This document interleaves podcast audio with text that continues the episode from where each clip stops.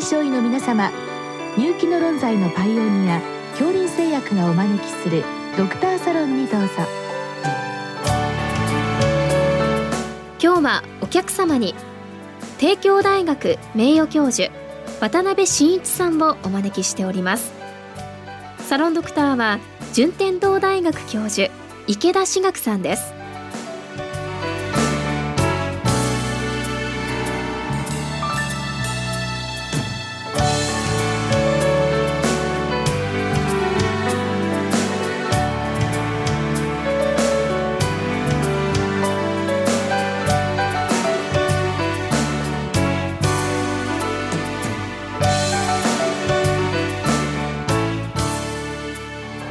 で渡辺先生よろしくお願いいたします。はい、今日はあの、えー、乳児の画酵素の治療についてというご質問なんですけれども、画酵素って未だに使われてる病名なんでしょうか？画酵素っていうのはかなり古い言葉ですから、あと画酵素っていう名前が漢字だとかそういうのが分かる前に使われた言葉ですから、今は漢字だっていうのが分かりましたんで、画酵素というのはもうほぼ漢字だ章と同じ同意語として使われているし、まあ、これ画酵素ですから口の中ですねだから口腔内カンジダ症とほぼ同意語として扱っております。ああじゃあ口の中のカンジダ症ということなんですね。口腔内カンジダ症、はい、だから昔の人が言った画酵素がどんなものかっていうのは十分わからないけど今はそれがもうカンジダ症だということに相当するんじゃないかと言われておりましてこの口っていうのがありますんで口腔内のカンジダ症を画酵素と言っていたと思います。で症状はどんな風になるんでしょうか、だから普通の口腔内カンジダ症で特に赤ちゃんだと細胞性免疫とか低下しておりますんで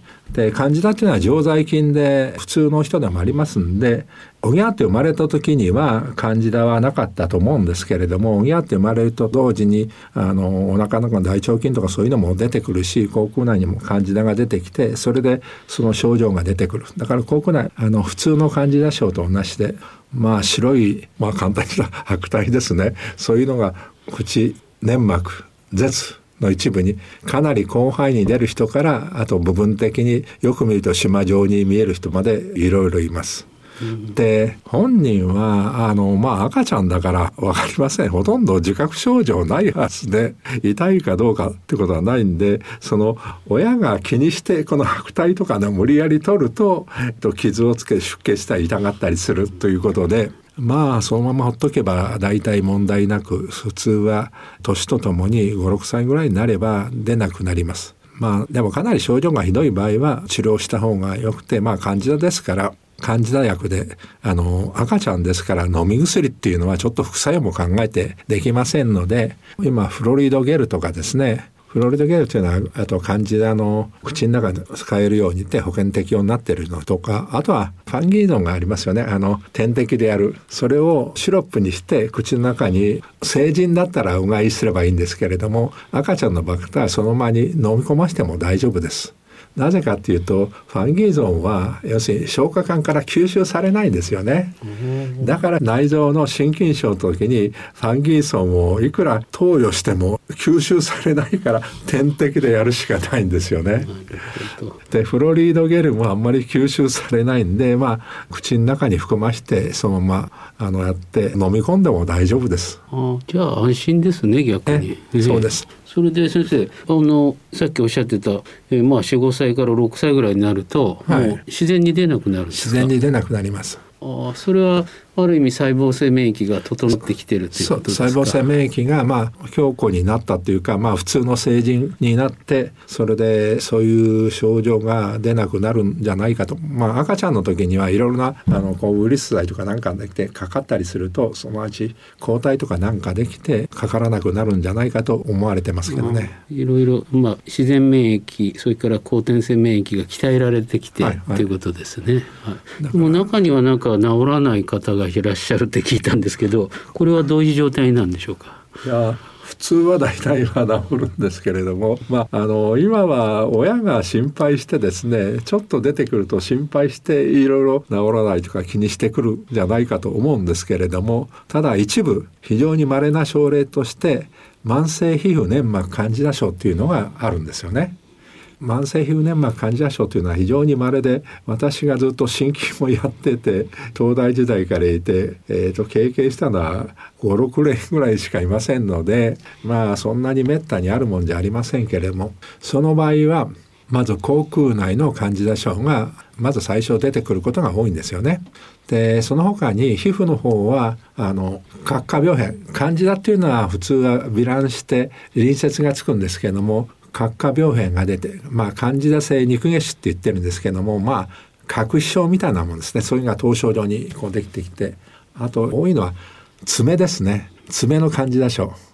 だから口腔内にカンジダ画構想があって爪があったらそれはまず慢性皮膚粘膜カンジダ症と考えた方がいいですね。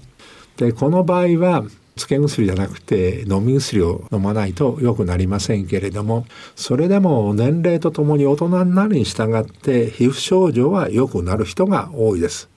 とまあ中学高校生ぐらいになると皮膚症状は良くなる人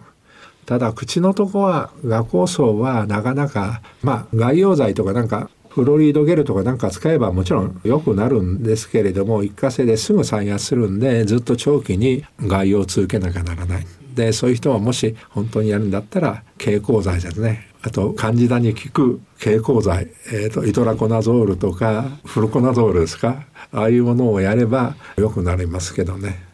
でもまあ長期にわたるっていうことでなかなかずっとやらなきゃならないんで副作用とかなんかもあるんで、ね、それもちょっと心配ね、なかなかそれ治療するのは難しい。ただまあ症状はかなり改善してまた良くなったらやめて、えっと、それでまた出てきたらやるっていう感じでやればだんだん症状も軽くなるはずです。赤ちゃんの時は見てたけど大人になってから見てないんで その後どうなったかわからないけども大体年齢とともに、えっと、皮膚の方はもう良くなるし口腔内の患者症も症状は軽くなると言われてます。あと先生あの口腔内カンジダ症が、まあ、大人に口腔内カンジダ症が起こった場合、はい、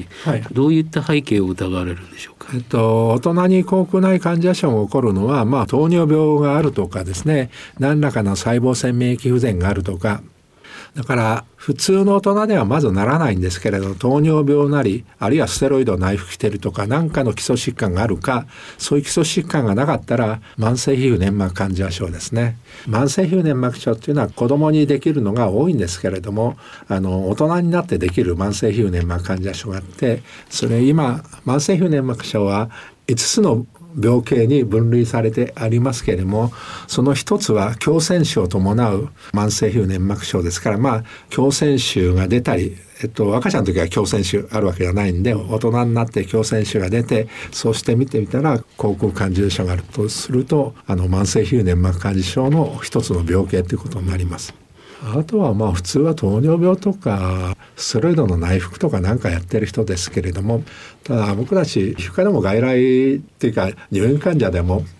あの天保層とかなんかステロイドをやってる人いっぱいいますけれども口腔内患者症はなる人もいるけれどもそんなに全員なるわけじゃないから まあ特殊な人の場合はなんか大人になって口腔内患者症になった人の場合はなんか基礎疾患があるんじゃないかっていうのを一応疑った方がいいかもしれないですけどね。ただ調べても異常がない人もいますんでそこら辺は調べ方の問題で調べればなんか異常が見つかるかもしれない。だからもともと慢性皮膚粘膜患者症って基本的には命に関わらないんですよね。命に関わらない疾患なんですけれどもそういうのを一応フォローアップしてたら遺伝子上とかなんか見つかってそれで一応固形に分類されたということですから、だから命に関わった場合は本当の慢性皮膚粘膜カンジダ症ではない可能性があるということですね。ということはあの内臓カンジダ症っていうのは全く違う条件で起こる、ということですか？あのカンジダ症っていうのは実はあの内臓カンジダ症と粘膜のカンジダ症とあと皮膚のカンジダ症って発症病理が全然違うんですよね。で内臓カンジダ症っていうのは消化管のカンジダが大腸とか小腸の血中に入ってそこの臓器に行って増殖するのが内臓カンジダ症で最大の発症要因は高中球減少症なんですよね。だから昔あったのは抗がん剤で抗中球ががんと減ったりするとよく内臓患者症が起こったんです。今は高中球を増加因子ありますよね。あれがあったから内臓カンジダ症はと非常に少なくなってんですね。ただあの血中もあって目のとこに行くんですよね。目のとこに感じながってそれで失明とかなんかっていうのがあるんでまあ怖いこともありますけれどもだから内臓でねそのげるよりも内臓の方は結構気をつけて見てるから 気がつくんです目の日突然なんか目が失明したとか目に症状があったっていうことで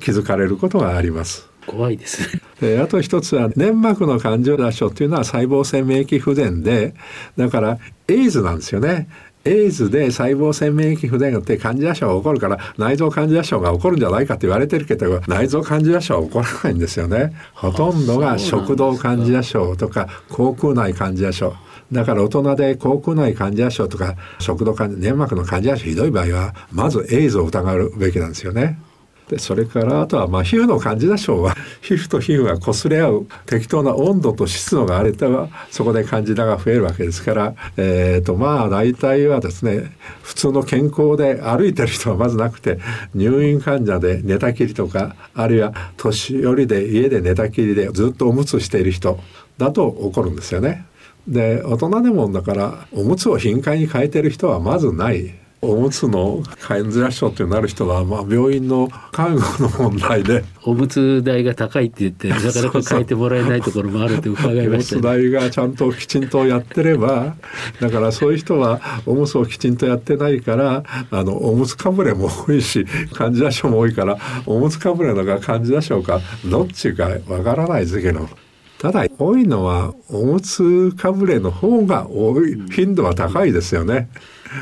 感じだし思いますけど、まあ医局員になってまず皮膚の患者と見たことないんですよね。最近少ないですよね確かに。だから入院患者の場合は、まあ、ちゃんと直接強検をしとけって言うんですよね。どうもありがとうございました。はい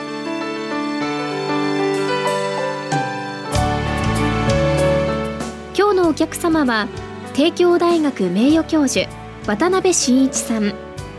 サロンドクターは順天堂大学教授池田志学さんでした。それではこれで恐林製薬がお招きしましたドクターサロンを終わります。